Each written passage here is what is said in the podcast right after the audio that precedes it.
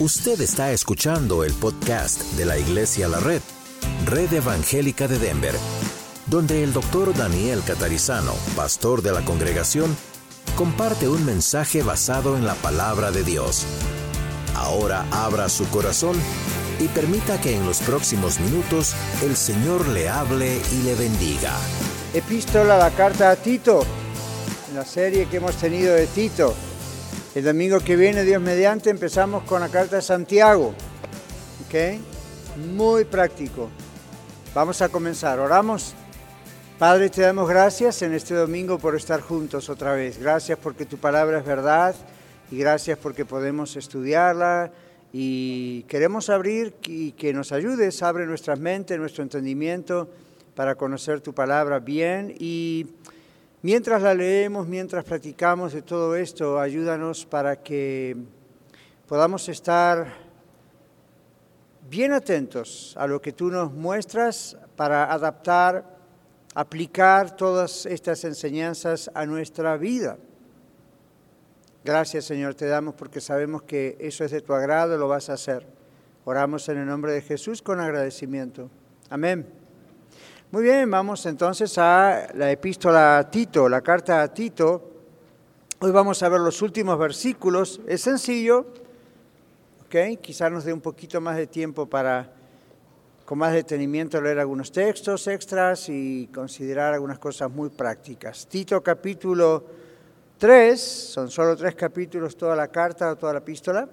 Y hoy vamos a leer 12, 13, 14 y 15 y concluimos con el libro. Entonces ya dentro de poco usted puede decir, ya leí otro libro. ¿Okay? Son tres capítulos, no es muy largo, pero es otro libro. Muy bien.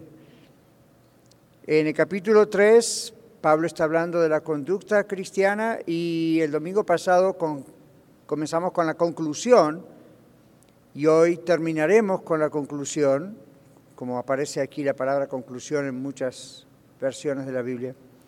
Vamos a tomar desde el versículo 12, el domingo pasado dejamos en el 11, vamos ahora al versículo 12. Estas son instrucciones, pero ustedes van a ver que hay mensaje aún en estas instrucciones.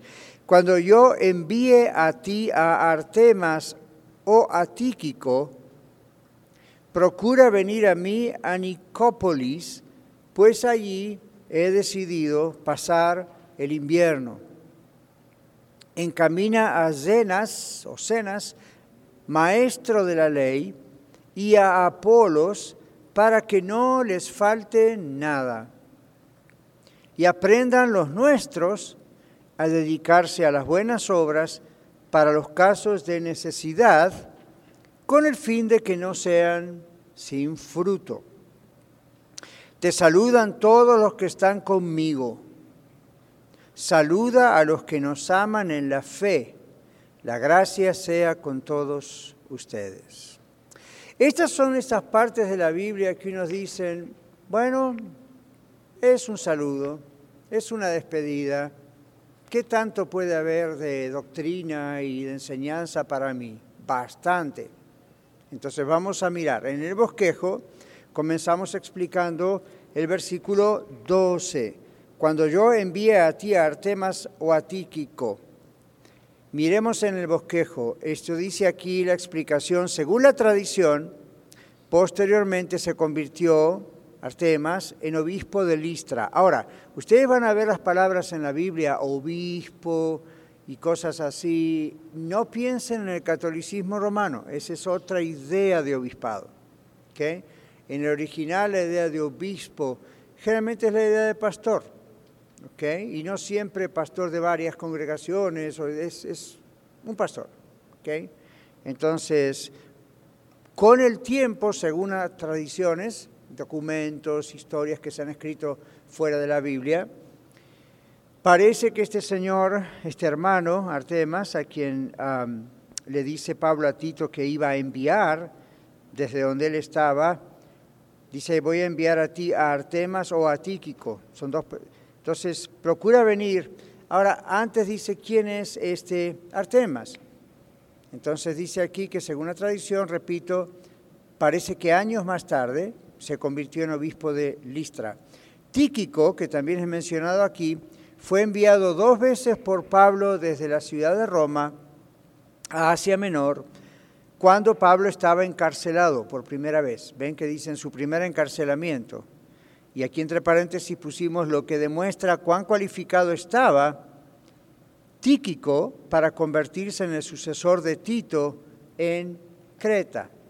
Observen cómo el apóstol Pablo no solamente evangelizaba, sino que cuando había grupos de personas que se entregaban a Cristo, luego organizaba una iglesia, luego con el tiempo, ¿qué hacía? Preparaba líderes, entre ellos pastores, otros, y luego preparaba también a otros y mandaba también a otros. Y era todo un trabajo muy importante, muy interesante, al punto de que cuando él ya no estuviese en la tierra, la cosa siguiera adelante.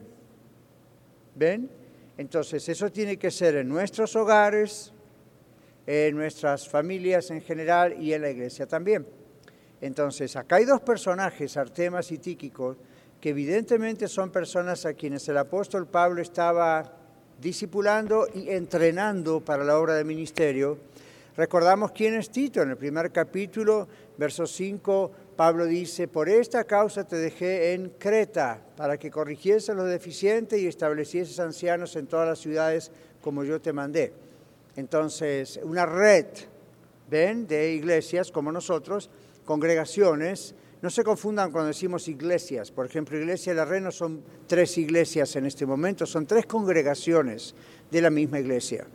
¿okay? No van a ser en el futuro tres iglesias independientes que son separadas. No.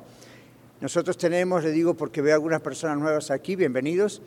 Nosotros tenemos el llamado del Señor que no es un invento mío, está en el Nuevo Testamento, de desde que comenzó Iglesia La Red, hace unos seis años y medio atrás, y empezó a crecer, la idea nunca fue crear un lugar en una sola localidad, como quien dice una mega iglesia, una mega church en un solo lugar, en un solo edificio, sino continuar abriendo diferentes, o sea, congregaciones en diferentes lugares. Claro, cuando venga el 21 de noviembre y tengamos la reunión de Unánime juntos, ustedes van a ver las tres congregaciones juntas y van a decir, oh, somos mucho más de lo que pensaba. Entonces ahí va a ver usted la iglesia de la red toda junta, ¿sí? Pero son tres congregaciones. Tenemos aquí Aurora, Denver en el norte, fue la segunda que abrimos, es un poco más grande ya en número que nosotros, y luego Arvada, que es nuestro bebé, que es la más nuevita. Entonces esa naturalmente es la más pequeña, pero paulatinamente el Señor está haciendo trabajo ahí. Y ahora nos estamos preparando para cuatro congregaciones nuevas. Y no les voy a decir dónde van a ser, pero estamos trabajando con cuatro grupos, ya hace casi cinco meses y algo. Estamos trabajando con ellos, un grupo de personas que recibieron el llamado de Dios para ayudar, y estamos entrenándolos. Entonces, ven, la idea no es del pastor Daniel, en la Biblia está esa idea. Ahora, eso no quiere decir que todos, absolutamente todos, a través de la historia, la vida cristiana, o de la historia del cristianismo siempre lo hicieron así.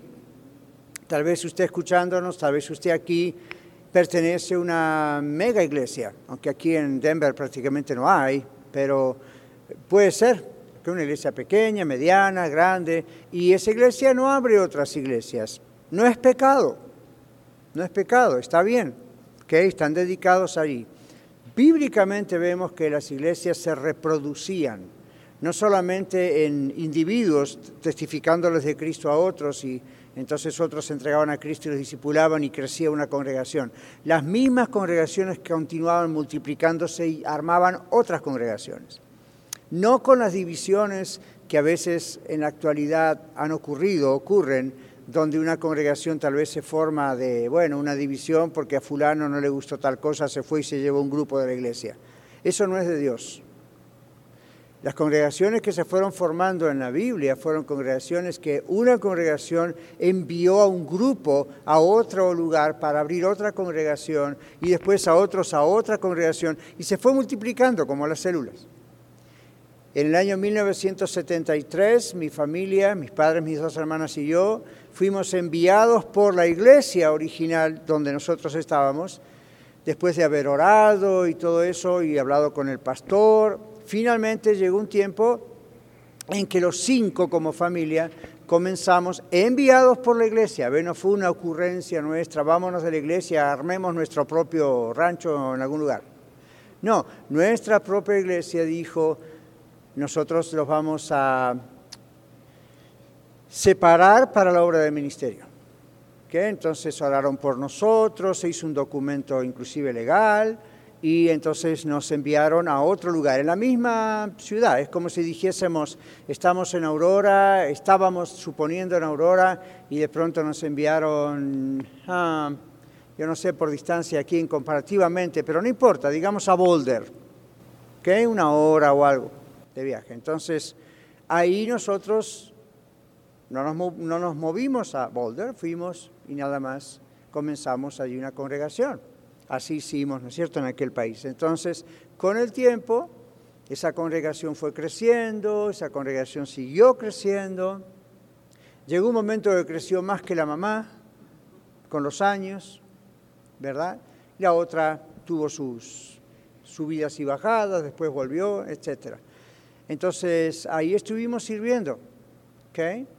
Yo estuve como unos nueve años, porque ahí entré después al seminario y todo eso, y me fui, pero a mis padres estuvieron allí como, no me acuerdo, treinta y pico, cuarenta años. Y la iglesia sigue en pie, adelante. Hoy es una iglesia que tiene dos congregaciones, ¿ven? Y así. Entonces, ¿qué pasa? Esos son los modelos que no inventa el hombre, están en la Biblia. Y la idea es que tiene éxito cuando se hace de acuerdo a la palabra de Dios. Entonces aquí va el primer secreto que no es secreto para nadie. El primer secreto que no es secreto para nadie. ¿Saben cuál es? Hágale caso a la Biblia. Haga las cosas como dice la Biblia. En su vida personal, en su matrimonio, en el trabajo, en la iglesia. Y le aseguro que da resultado. Porque Dios no miente. Ahora hay que interpretar bien la Biblia. A veces uno dice, hice algo que está en la Biblia pero no dio resultado, porque no interpretó bien la Biblia. agarró la tijera, un versículo que le gustó, lo separó, lo puso ahí en el refri ahí afuera para verlo y lo creyó y adelante, vamos con esto. No trabaja así. Uno tiene que interpretar bien la palabra de Dios, escuchar lo que el Espíritu Santo está diciendo a través de la palabra de Dios, a través de la oración, a través de la iglesia y entonces recién actuar. ¿Sí?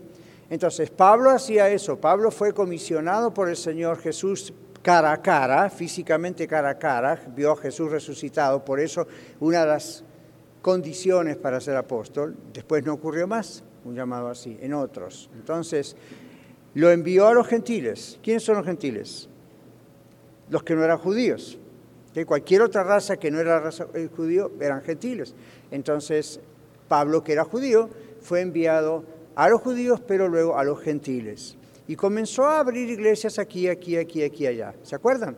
Entonces, pasando los años, él fue entrenando hombres donde Dios le mostraba y comenzó a entrenarlos para que hicieran lo mismo que él, excepto que no eran apóstoles. Tito, por ejemplo, no es un apóstol, ¿ven? Pero sí que hicieran el mismo trabajo. Una vez que ellos ya eran cristianos de verdad, pues comenzaron a testificar a otros, abrieron otras iglesias, el mismo Pablo iba, estaba con ellos a veces meses, un año, dos, depende, y ahí estaba, comenzaba en una iglesia y luego quedaba el equipo. ¿Ven? Ahora, Pablo no se desentendía de ellos. Aun cuando estaba viajando en otros lugares, abriendo otras iglesias, siempre estaba en comunicación con las iglesias que abría. Yo no soy apóstol, pero, y no hay apóstoles ya hoy en día, aunque escuchen ustedes eso, no es cierto. Pero supongamos que yo estoy acá y el día de mañana no estoy acá un domingo porque estoy en Arvada teniendo algo. Por ejemplo, hoy, como todos los domingos, yo estaría en Aurora, de Aurora me voy a Arvada, de Arvada me voy al a Denver Norte. Hoy no voy a ir a Arvada, que es en la mitad. ¿Por qué? Porque me tengo que quedar acá con un entrenamiento con un grupo de personas que trabajan aquí en Aurora, en la iglesia. Ahora usted dice, ¿y qué va a pasar en Arvada? Nada. Ahí hay un grupo de líderes que llevan adelante la congregación de Arvada. ¿Okay? ¿Y quién va a predicar? Bueno, en nuestro sistema van a ver el video de lo que yo prediqué aquí en Aurora. Fine. El domingo pasado no pude estar en la iglesia, en nuestra congregación de la Renorte. ¿Y por qué? Porque ese domingo a la noche nos tocaba entrenar a uno de los grupos que le llamamos plantadores de nuevas congregaciones y resulta que solamente se pueden reunir el domingo como a las seis y media de la tarde. Entonces, pues no me da tiempo a mí para ir al norte. A veces camino para allá de Arvada, paso, hola, todo está bien y me voy y sigo al norte. Y usted dice, ¿ahí qué pasa en el norte? Absolutamente nada, porque hay líderes que manejan el trabajo en el norte y ven el mensaje del pastor. ¿No les parece maravilloso? Y usted dice, pastor, ¿cómo va a ser cuando haya cuatro, cinco, seis, siete, diez, tantas congregaciones? ¿Cuál es el problema? Mientras haya líderes entrenados en cada congregación, no hay problema. La iglesia no es el pastor, no depende del pastor. Que el pastor es el mayor entrenador, el coach, el que predica, el que trae la palabra de Dios y el que entrena. Pero se imaginan, si, si no trabajásemos así, no podríamos tener más que una sola congregación. Si Pablo hubiese trabajado así, solo hubiese tenido una congregación. Pablo no trabajó así y por eso hay tantas congregaciones mencionadas en la Biblia, muchas de las cuales son receptoras de las cartas que tenemos nosotros. ¿Se acuerdan las cartas cuáles son? Después de Hechos, ¿qué viene? ¿Qué libro viene? Romanos, no me dejen a los italianos atrás, camán. Romanos, all Romanos. Corintios es de la ciudad de Corinto. Gálatas es de la ciudad de Galacia. Efesios es de la ciudad de Éfeso. Filipenses es de la ciudad de Filipos, Colosenses es de la ciudad de Colosas, Tesalonicenses es de la ciudad de Tesalónica. Timoteo no es de ninguna ciudad, es un pastor. ¿Ok? Timoteo comienza las cartas pastorales. Timoteo, Tito, ¿ok? Después viene Filemón. Hebreos es otra carta que nadie sabe exactamente quién la escribió. Algunos suponen que Pedro, otros suponen que Pablo, otros no saben qué suponer. Pero Hebreos está allí y también evidentemente está trabajando con alguna iglesia. Pedro, el apóstol Pedro en las dos cartas escribe también a cristianos en una región. ¿ve? Y Apocalipsis, ¿qué nos dice Apocalipsis? ¿A quién fue dirigido el último libro de la Biblia originalmente? A siete iglesias del Asia Menor. Hoy cuando decimos Asia Menor pensamos, cuando decimos la palabra Asia, hoy en día pensamos en, you know, Corea, Japón. No, no, no, no, no, no están allá atrás, ¿ok? Asia Menor está más para este lado, más cerca de lo que es Europa, el sur de Europa. Entonces en Apocalipsis aparecen siete iglesias a quienes se dirige esta carta llamada Apocalipsis y se circuló por las siete iglesias. Y algunas de esas iglesias tenían ramificaciones, es decir, Éfeso fue una de las iglesias a que Juan, de parte de Dios, escribe en Apocalipsis. ¿Recuerdan? ¿Quién se acuerda de las siete iglesias del Apocalipsis? Aunque no estén en orden que aparece. Éfeso es una. Esmirna, Esmirna, no Esmirna, Esmirna. La Odisea. Tiatira. Con la máscara no se entendía. Gracias. Tiatira. Muy bien. Filadelfia. Pérgamo. Sardis. ¿Qué? Y Aurora. Las siete iglesias del Apocalipsis que decimos eran iglesias que, por ejemplo, Éfeso era una de ellas y es la misma iglesia a la que Pablo escribió la carta de Efesios. Años más tarde, ven, ahí aparece Juan escribiendo a Éfeso. Ahora, ¿por qué hacemos toda esa gran introducción? Tito era uno de los pastores de uno de estos lugares. Y en el primer versículo que hemos leído se mencionan estas dos personas, estos dos varones, a quienes Pablo estaba entrenando, que evidentemente Tito conocería, y Pablo le dice, voy a enviar a Creta, donde está Tito, a una de estas dos personas. Toda esta gran introducción, estos minutos, para decirles, así trabaja una iglesia. Así debe trabajar una iglesia, ¿no? Es como si yo de pronto eh, me ausentara dos, tres meses de la ciudad porque de pronto el Señor dice, quiero que hable una iglesia, iglesia la red de Cancún. Yes. Entonces no me van a ver por tres meses. Y cuando vuelvan van a ver bien tostadito, ¿verdad? Y si pastor estuvo en la playa, estuvo predicando. Estuve predicando en la playa. ok. Pero, eh, you know, si pasa eso, de pronto yo les puedo escribir. Hoy no va a ser una carta epistolar en un rollo que va a llegar, quién sabe, en tres semanas. A caballo va a ser un texto, va a ser un email. Y a lo mejor alguien aquí en Aurora o en Arvada Norte va a leer y va a decir, nos escribe el pastor catarizano sufriendo en Cancún y mientras está plantando esta iglesia, la Red Cancún, no se, no se entusiasmen porque no, es por ahí el llamado, ¿ok? Pero para hacerlo gracioso. Les escribe y está diciéndole al líder de Aurora que está trabajando, a los supervisores que están en el norte, les voy a enviar a este hermano fulano desde México para que continúe trabajando con ustedes en la Red Norte. ¿Saben el cuadro? Cuando leen la Biblia piensen que hay cosas que son muy parecidas a las que nosotros hacemos. Entonces, estos dos personajes entonces fueron enviados por el apóstol Pablo, Artemas, y él dijo, te voy a enviar a Artemas o a Tíquico. Y lo que dijimos al principio es cómo después aún de la era de Pablo, continuó la iglesia y estos personajes continuaron creciendo y desarrollándose hasta llegar a ser grandes líderes en la región. ¿Ok? Muy bien, entonces, ¿dónde, ¿desde dónde Pablo escribe aquí? Desde la cárcel, pero ya vamos a ver. ¿Ok? Entonces, aquí dice, Tíquico fue enviado dos veces por Pablo desde Roma, dos veces, o sea que Tíquico no se quedó radicando ahí. Fue a lo mejor por un tiempo a entrenar líderes, a hacer todo lo que hay que hacer, evangelizar. Fue enviado dos veces por Pablo desde Roma a Asia Menor en su primer encarcelamiento. Y miren en paréntesis lo que demuestra cuán cualificado estaba para convertirse, no Pablo, sino Tíquico, en el sucesor de Tito en Creta. ¿Por qué piensan que esto calificaba tanto a Tíquico?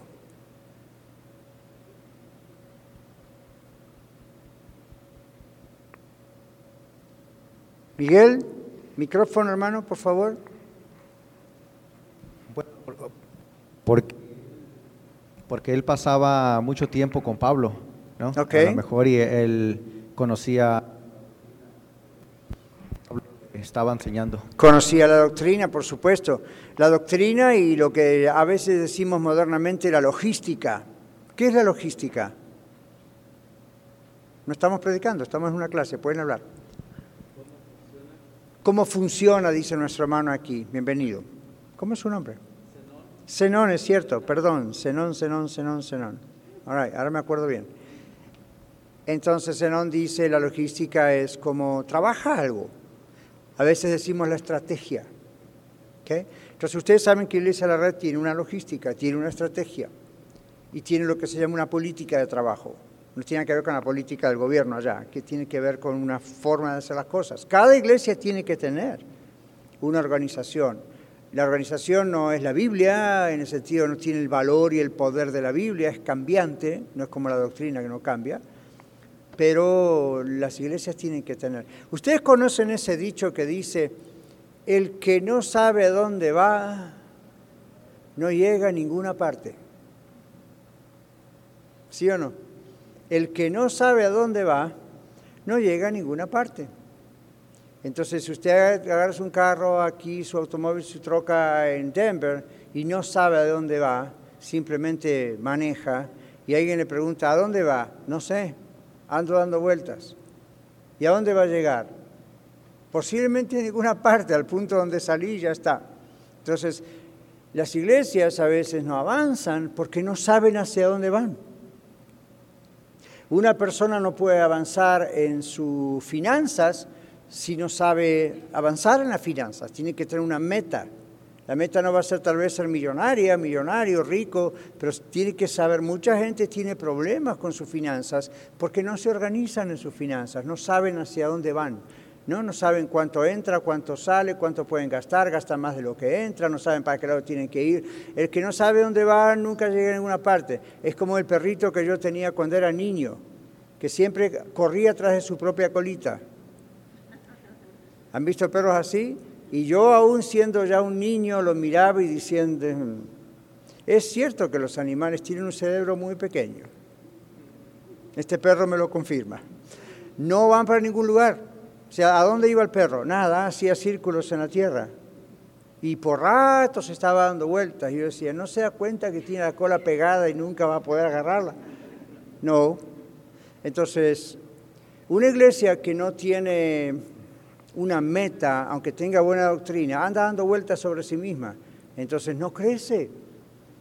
Y llega un momento que se, conforma con los que son y en vez de ser una iglesia pasa a ser un club.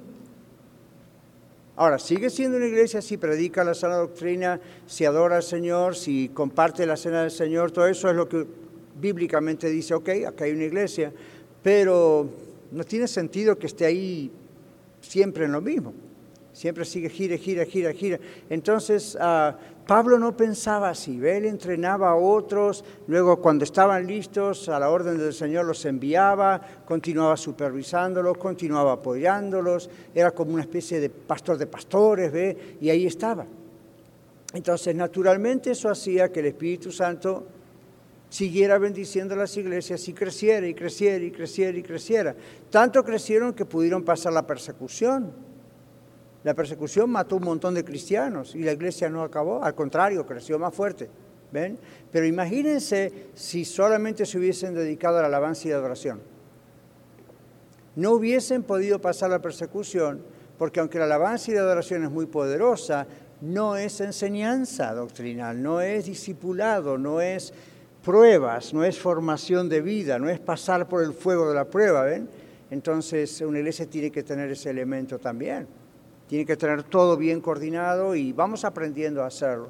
Estos personajes, Tíquico, Aristarco, sabían muy bien lo que estaban haciendo. Por eso Pablo los está enviando. Pablo no se iba a arriesgar a enviar a estos líderes si no hubiesen sido entrenados por él y si no confiasen en él, en estos personajes. Así que conozcan un poco más de la historia de su familia. Y no estoy hablando de su familia, la iglesia la red, sino la iglesia de dos mil años. Muy bien. Entonces dice que pasó en Efesios. ¿Quién nos lee rápidamente? Efesios 6, 21 y otra persona busque Colosenses 4, 7. Hermano Velo aquí, la hermana Ana Casapaico del otro lado. Para que también vosotros sepáis mis asuntos y lo que hago todo, todo os lo hará saber Tíquico, hermano amado y fiel, ministro en el Señor. Gracias. Ahí está Tíquico que menciona en la carta de Tito. Vamos a Colosenses 4.7, hermanos, hermana Ana Casapaico aquí de este lado derecho. Observen cómo está informando Pablo, diciendo lo que está ocurriendo aún en su ausencia. Adelante, Ana. Todo lo que a mí se refiere os lo haré saber, os lo hará saber Tíquico amado hermano y fiel ministro y consiervo en el Señor. Gracias. ¿Ven? Todo lo que a mí se refiere, Él se los va a hacer saber. Yo sé que hoy en día usamos más medios sociales que personas para una información, ¿verdad?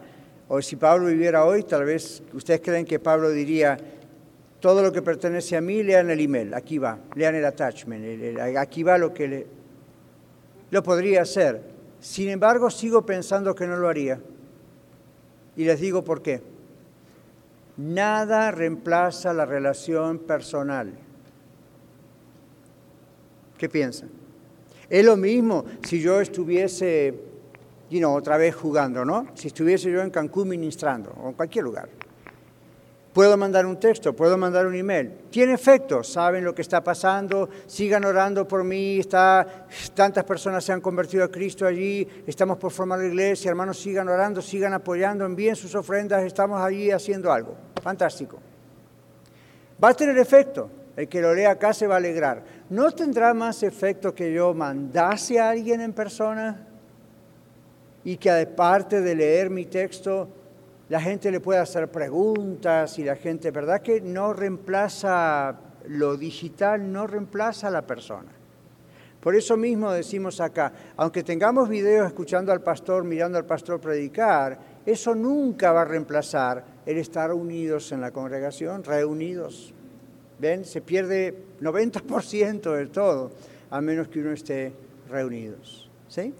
Entonces, Pablo enviaba a estas personas porque era la única manera tal vez, pero se me ocurre que si fuera por enviar solamente, podría haberlo enviado por medio de alguien que no fuera de la iglesia. No crean que en esos tiempos no había un sistema tipo correo donde la correspondencia pasaba de un lado al otro. Sí había. La diferencia es que esa persona iba a ser alguien que nada más dejara eso ahí se iba. Y eso no tenía valor. Y aparte que como era peligroso ser cristiano en esos tiempos, como lo es hoy en día en algunos lugares, pues no convenía. Podían destruirla en el camino esa carta. ¿ven? Y no era una cartita para ponerse en la bolsa, era una cosa grande, un rollo. ¿no? Entonces observemos que es importante el contacto personal. ¿Ven? Entonces, uh, luego en 2 Timoteo 4.12, ¿quién lo tiene? Allí, a ver, alguien más, allá atrás, vamos a darle oportunidad a alguien más. Gracias, Ana. Allá atrás, Aarón.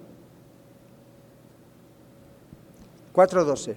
Dice, a Tíquico lo envié a Éfeso. A Tíquico lo envié a Éfeso. Ven cómo Pablo está como quien quiera reportando a la iglesia. No es que la iglesia lo obligaba, mándanos un reporte, no. Él de su propia ¿no? iniciativa decía, a Tíquico lo mandé a Éfeso. Entonces, estas son personas que las iglesias conocían.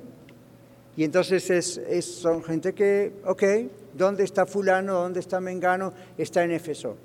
¿Por qué lo habrá mandado Pablo a Tíquico a Éfeso en aquel tiempo? ¿Para qué lo habrá mandado? ¿De vacaciones?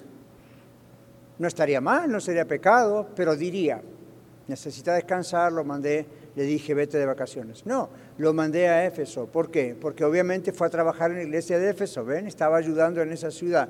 Quiero que vean todas las ramificaciones que tiene lo que significa ser iglesia. Tito es muy claro en eso, o Pablo al escribir a Tito. Muy bien, aquí dice, la tradición lo convierte posteriormente a Tíquico en obispo de Calcedonia, en Bitinia. Luego Pablo en Tito, en la carta menciona Nicópolis, la ciudad de la victoria, la llamada así desde la batalla de Actium. Usted dice, pastor, ¿por qué, qué nos interesa ese tema? Eso se los pongo para que si alguien les pregunta, o les dice, esto es un invento de Pablo, esta ciudad no existía, estas ciudades existen hasta en la actualidad. Con otros nombres, en algunos casos, pero existen. Y hay datos históricos extrabíblicos que nos muestran que esto que está escribiendo aquí es verdad, existió. No necesitamos eso para creer que esto es palabra de Dios, pero nos viene bien saber que hay documentos aún fuera de la Biblia que dicen, ya, estos personajes asistieron, estas ciudades asistieron, los gobiernos que menciona Pablo eran gobiernos de verdad y estaban. ¿Ok? Muy bien, continuamos. Luego hay una cosa interesante. Dice que esta carta probablemente fue escrita desde Corinto, Pablo estaría probablemente en Corinto. ¿Y qué había en Corinto? Que dijimos recién. ¿Qué había en Corinto? Claro, no tengan miedo, la iglesia de Corintios. Tenemos una carta llamada los Corintios y antes repasamos iglesias y libros. Ya, Pablo estaría en Corinto. Pero dice que posiblemente esta carta a Tito fue escrita desde Corinto en el otoño, en la época del otoño. ¿En qué época estamos nosotros ahora en septiembre aquí? ¡Boom! Alrededor de esta época. Como estamos en el hemisferio norte, estamos en el mismo hemisferio que Pablo estaba escribiendo, no estamos en el hemisferio sur. El hemisferio sur en este momento es primavera. O sea que si usted no quiere pasar el invierno aquí, váyase al hemisferio sur con los pingüinos, allá con algunos de mis paisanos. Y en diciembre, Navidad es verano, época de vacaciones en la escuela para ir a la playa. Y yo he dicho eso, algunos y me han dicho, ah, ¿cómo puede ser eso? Y yo quiero preguntarles, bueno, usted vive en el planeta Tierra igual que yo, ¿verdad? Hay un hemisferio norte y un hemisferio sur, es el opuesto de aquí, es el opuesto de allá. Bueno, aquí cuando dice Pablo o menciona el invierno, el otoño, estamos en este hemisferio norte, Pablo también. Así que tal vez alrededor de esta época era cuando Pablo estaba escribiendo esta carta a Tito.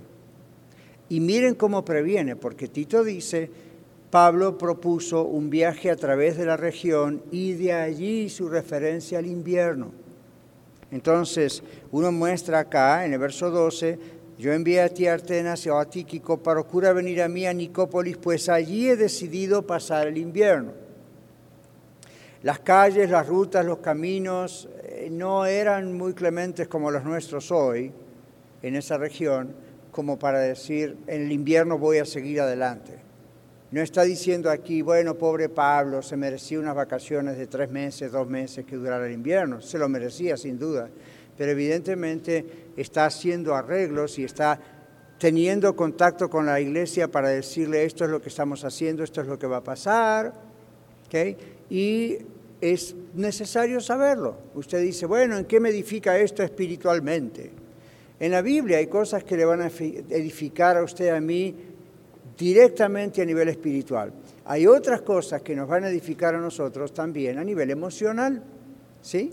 Y hay otras cosas que nos van a eh, edificar a nosotros a nivel práctico.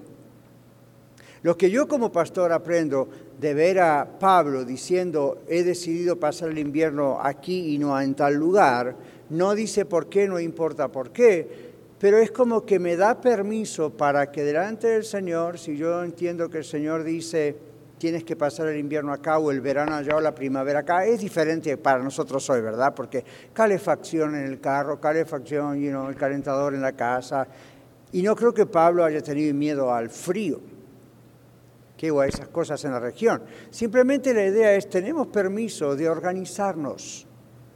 ¿Ven? Tenemos permiso de organizar las cosas. Entonces, a veces cuando ustedes me preguntan, pastor, ¿y cuándo vamos a hacer X cosa? ¿O cuándo vamos a abrir la red fulana? ¿O la otra red mengana? ¿O cuándo vamos a... Esto? Y yo les digo, todo tiene su tiempo, dice la Biblia. ¿Okay? En este momento estamos separando tiempo para otra cosa. Entonces usted dice, bueno, ya que a usted le gusta tanto ser bíblico, ¿hay algo en la Biblia que dice que uno puede organizarse así? Acá tienen un ejemplo de muchos. ¿Ven? Entonces es donde también nos está enseñando la Biblia a ser prácticos. Podemos tomar algunas decisiones de acuerdo a lo que entendemos que el Señor quiere ir haciendo. Continuamos. El versículo 13 dice, encamina a Cenas, maestro de la ley, y a Apolos, para que no les falte nada. Estos son otros dos líderes, Cenas y Apolos. Ahora, ¿a quién está escribiendo Pablo la carta? A Tito, el pastor Tito.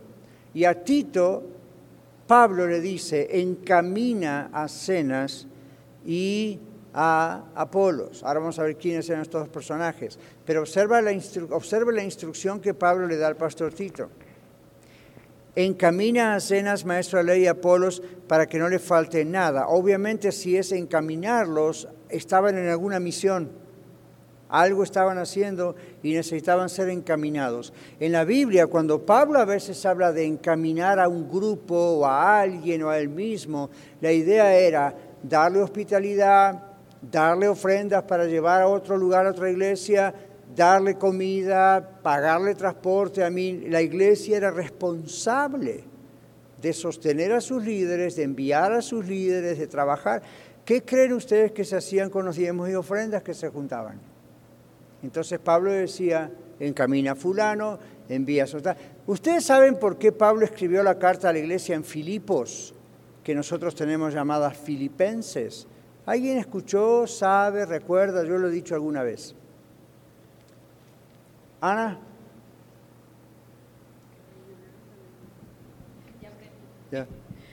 Para que prepararan una ofrenda que, que, la tuvieran lista para cuando Pablo llegara para, para, la iglesia de Jerusalén, creo que era. Y más exactamente también dándole gracias a la iglesia.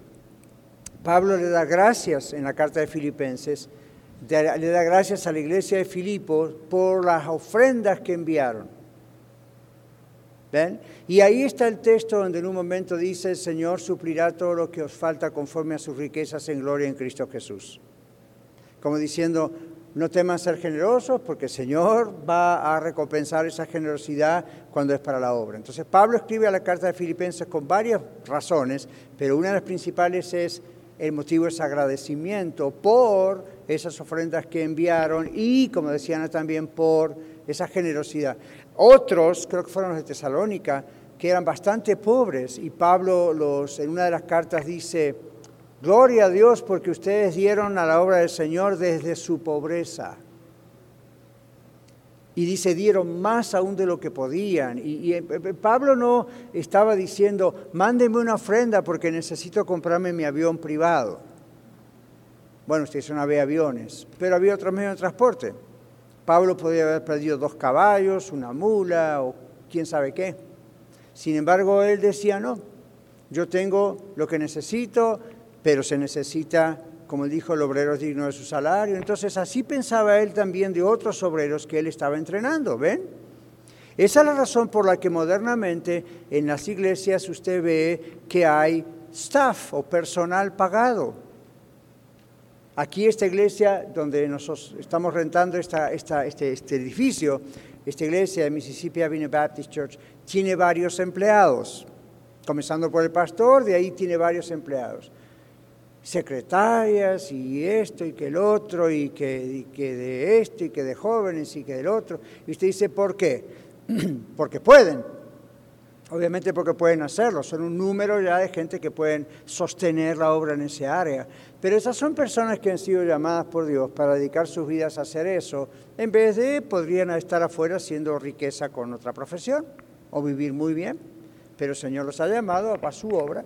Entonces, ¿de dónde sale ese concepto en las iglesias modernas? Y en realidad esto tiene muchos años. De la Biblia.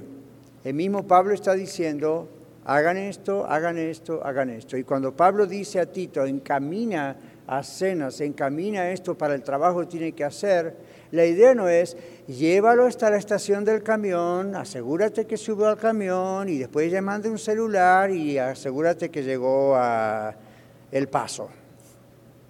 No, encaminarlo era que no le falte nada. Ahora, observemos quiénes son estos dos personajes, porque eso hace más interesante la cosa. En el bosquejo dice, ¿ok? Dice, traen su viaje, les permite continuar suministrando los artículos necesarios para su viaje. ¿Ok? Dinero, comida, sus viajes eran diferentes a los nuestros.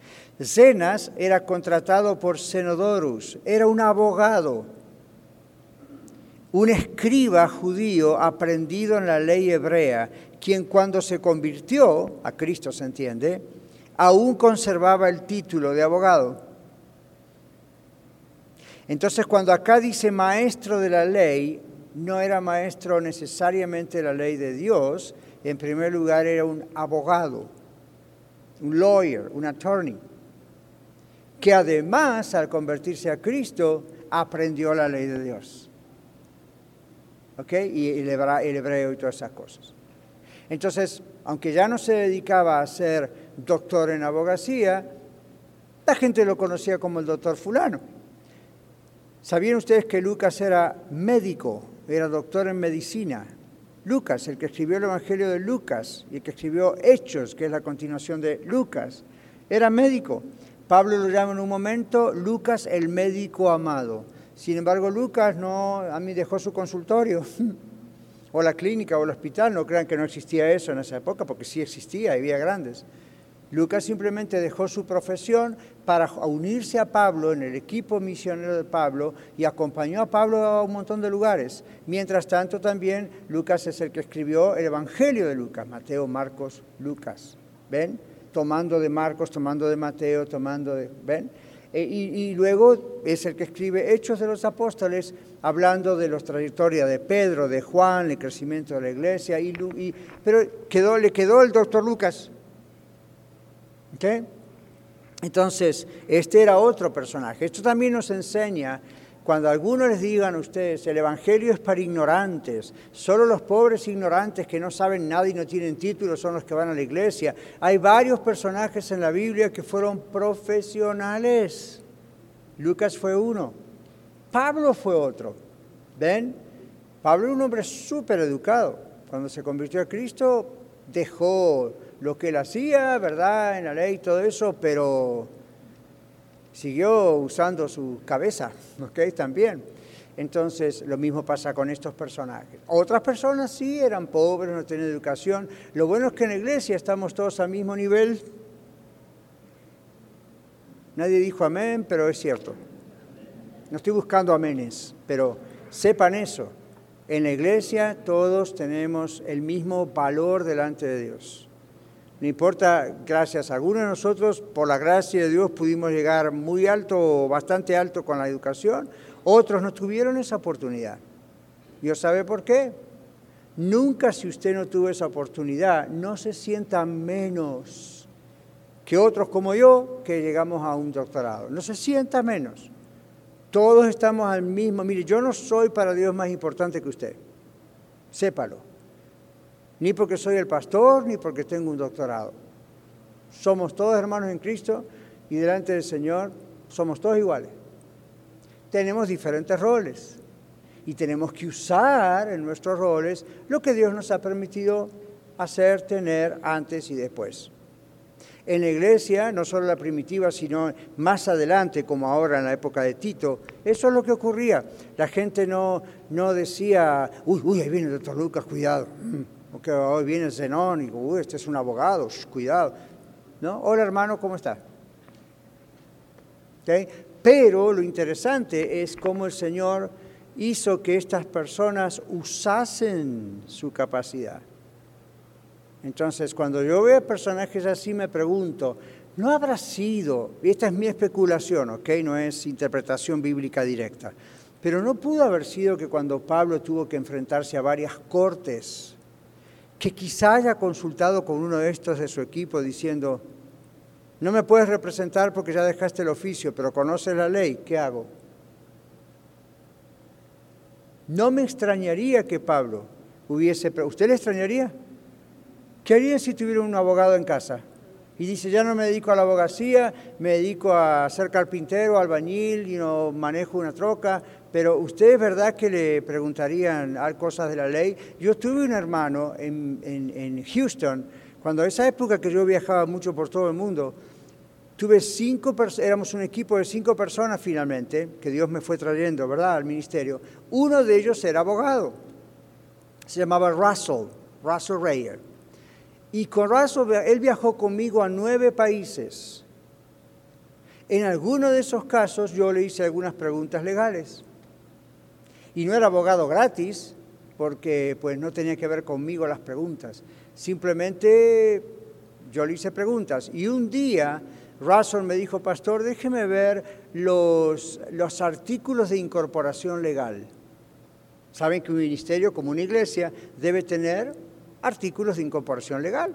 El rey los tiene. Si no, el Estado no reconoce la organización, etc. Y cuando él revisó los artículos en aquel entonces, mi ministerio, no piensa en la red, era otro ministerio, él dijo, esto, esto, esto, esto y esto está mal en estos artículos. Y yo dije, qué extraño, Russell, porque cuando nos reunimos y hace años que antes que tú vinieras, muchos años atrás, le dije, mira, el board, gente muy capacitada, directores, crearon esto. Me dice, sí, esto está tomado en gran parte de estas cosas que se sacan como estándares de libros. Hoy en día de a lo mejor YouTube o algún, algo en Google. Me dice, pero esto no está adaptado a este ministerio. Y esto y esto y esto puede traer problemas. Y esto y esto y esto limita. Me dice, ¿me permite que yo lo reescriba? Of course. Por supuesto, hazlo de nuevo, lo volvemos a meter en el estado otra vez como renovado, cosa que se puede hacer. Entonces yo pienso que Pablo habrá hecho algo similar. Tenía en su equipo, bajo de él, gente que ahora se estaba preparando para otra cosa completamente distinta del ministerio ahora, pero tenían la capacidad y el conocimiento de la ley. Yo me imagino que Pablo alguna vez le habrá preguntado a Lucas situaciones físicas o de medicina, ¿no creen ustedes?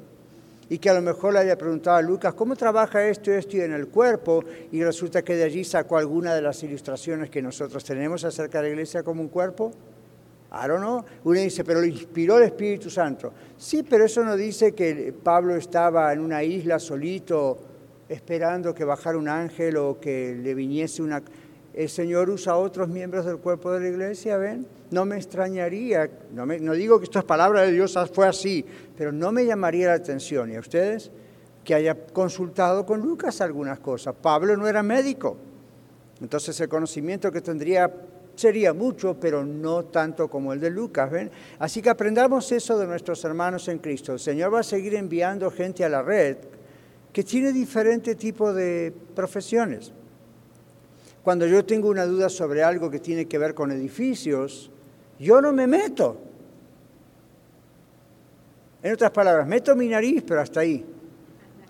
Entonces ahí pregunto, hermano fulano, hermano sultano, usted que es constructor, o pintor, o carpintero, o albañil, acá tenemos de todo, o mm, cerrajero, ven, o este, ¿cómo se hace esto? ¿Cómo se puede arreglar lo otro? O voy a tal lugar y tengo este, ¿qué me aconseja? Claro, entonces así trabajamos, ¿ok? Pablo trabajaba así y así entrenaba a los demás, aún aquellos que habían tenido otra profesión y ahora estaban dedicados a la obra del Señor. Así que para ir concluyendo, dice acá, como ven, no estamos leyendo palabra por palabra, pero dice aquí también que estaba Apolos. ¿Alguno de ustedes recuerda a Apolos? ¿Quién era Apolos? Aparece en otros lugares. En Hechos aparece Apolos también.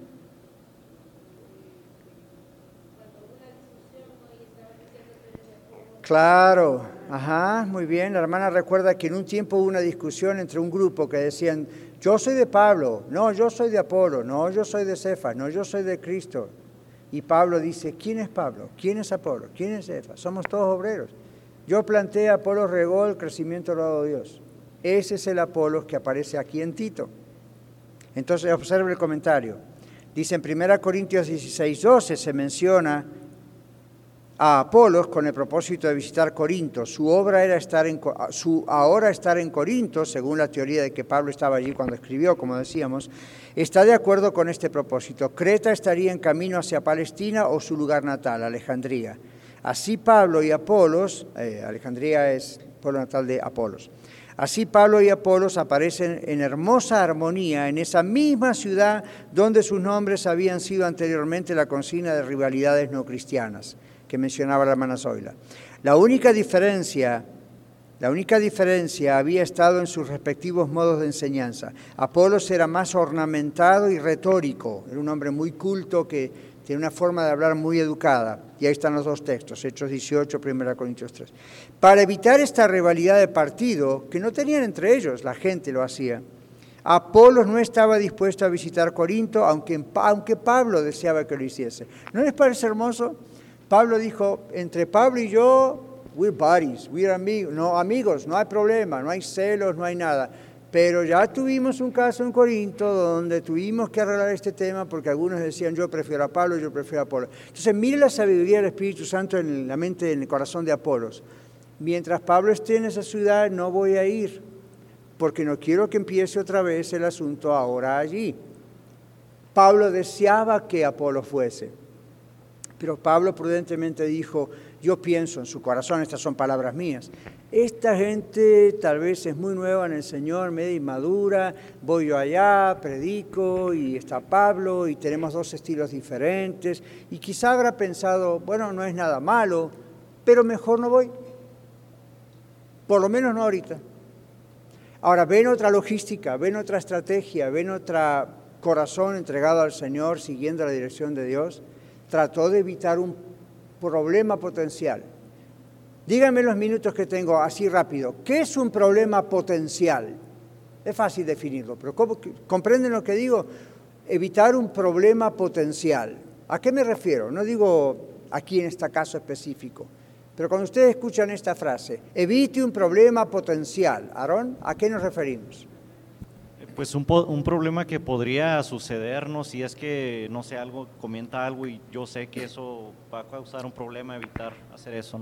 Ok, so, ¿el problema potencial es tener miedo? No. ¿Hermano Velo? ¿El otro hermano Velo? no estamos en competencia de padre no, No, a ver. Este, bueno, pues muchas veces se habla de la ética, ¿verdad? Y ahí es, es muy probable que haya usado la ética pastoral o ética presencial. O, ok. Bueno, para mí eso refleja algo, evitar, evitar algunos asuntos que pudieran desacomodar. Hermano Miguel allá atrás, bien en el fondo, hay que correr hermano, ahí está. este, para mí es, es un problema ah, muy grande que, que se puede evitar, que evitar más bien un problema que se pueda convertir en un problema mayor. Claro. Después va a costar mucho a quitar ese problema. Muy bien. Entonces tenemos cinco minutos, pero les digo brevemente. Si, creo que todos sabemos que es un problema potencial. Los que están levantando la mano obviamente tienen la definición, me imagino. Perdón. Pero vamos a ponerlo a la práctica. ¿Se puede evitar un problema potencial en el matrimonio? Se puede evitar, y no vamos a los ejemplos porque nos quedamos hasta mañana. ¿Se puede evitar un problema potencial con los hijos? ¿Se puede evitar un problema potencial en el trabajo? ¿Se puede evitar un problema potencial en la salud? A se no le gustó, pero sí. Si usted tiene diabetes, el azúcar es su peor enemigo. El problema potencial es que si usted consume azúcar, va a tener, ya sabe lo que el médico dijo. Entonces, ¿cómo se evita un problema potencial? Sabiendo que puede ser un problema, tiene el, poder de transformarse en un problema. Entonces, ¿para qué ir a poner la mano dentro de la cueva de una víbora? Y decir, por fe no me va a pasar nada malo. Cuidado, hay gente que ha hecho eso. Marcos capítulo 16 termina diciendo, tomarán en sus manos serpientes y no les harán daño. Entonces, algún otro cristiano, bueno, fue y lo probó y no está con nosotros.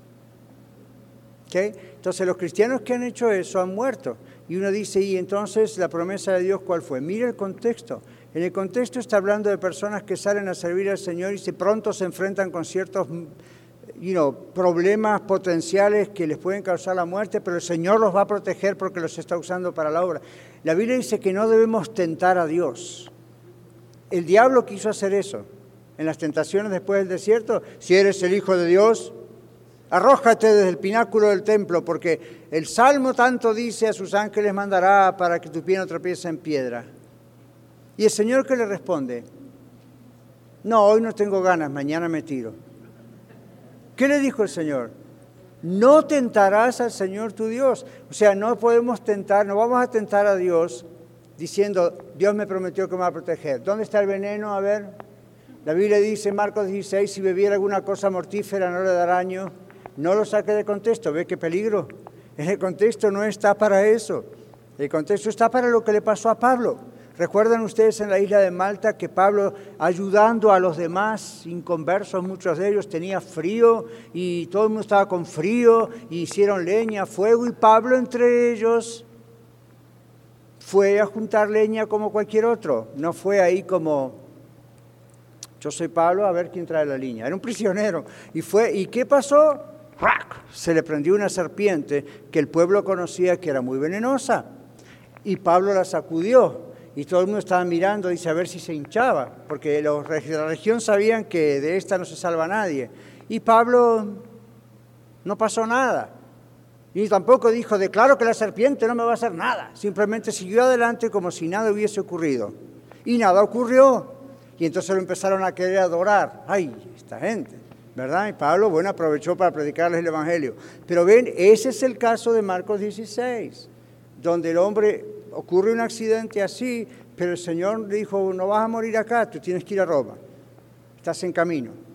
Entonces, ven, eh, cuando Dios tiene un propósito para una vida, no hay serpiente que nos pare.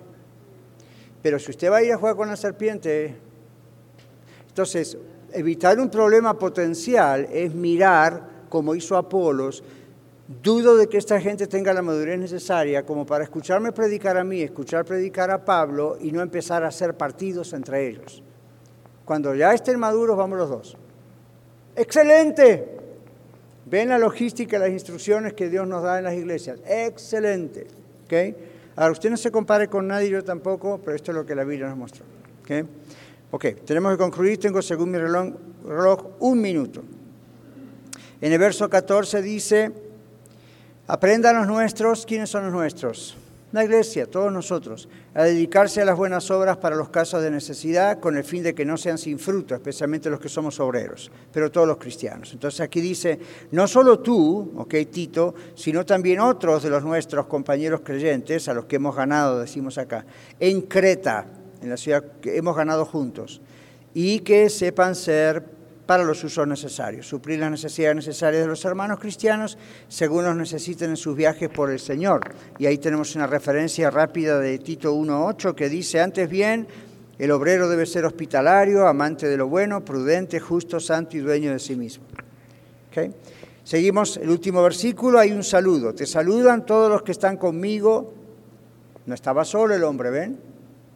Saludo a tu, saluda a los que nos aman en la fe. La gracia sea con todos ustedes. Esto no es un simple saludo, observen el bosquejo. Saluda a los que nos aman en la esfera de la fe, es lo que dice el griego. Todos en Creta no tenían este amor enraizado en la fe. El verdadero vínculo de comunión es este amor enraizado en la fe. Hay gente que puede simpatizar con nosotros, eso no significa que nos ame, o que su amor esté enraizado en la misma fe de Cristo. ¿ve? Su amor puede estar enraizado en admiración, en conveniencia. No, Pablo dice, saluda a los que nos aman de verdad en la fe. Un saludo especial en esta carta como ningún falsificador hubiera utilizado. Esa es una característica que la iglesia reconoció y que Tito reconoció. Este es Pablo escribiendo. Un, falso profeta no, no, va a decir esto. Y finalmente dice gracia. La gracia sea con todos ustedes. Gracia es decir, la gracia de Dios. No la mera simpatía de alguien, sino la gracia, el amor de Dios. Y dice, pero no es que la carta esté dirigida a todos los cristianos cretenses. Hay mucha gente que se puede llamar cristiano y realmente no, no, no lo es o no aman la fe. Pero dice Tito naturalmente, el pastor Tito naturalmente la impartía a su rebaño. Bueno, concluimos así con la epístola, la carta a Tito. Aprendimos algo, ¿verdad? Estos cinco o seis domingos, yo creo que sí. Bendito sea el Señor, seis siete domingos. Y el domingo próximo, si el Señor nos permite, nos vamos a la carta de Santiago. La carta que dice que la fe sin obras es muerta. ¿okay? Ahora, Señor, te damos gracias por este tiempo y pedimos que todo lo que aprendimos juntos hoy se haga bien, bien, bien fuerte dentro de nosotros. Ayúdanos a crecer con esta palabra en el nombre de Jesús. Amén. Muchas gracias por escuchar el mensaje de hoy. Si tiene alguna pregunta en cuanto a su relación personal con el Señor Jesucristo o está buscando unirse a la familia de la Iglesia La Red, por favor no duden en contactarse con nosotros.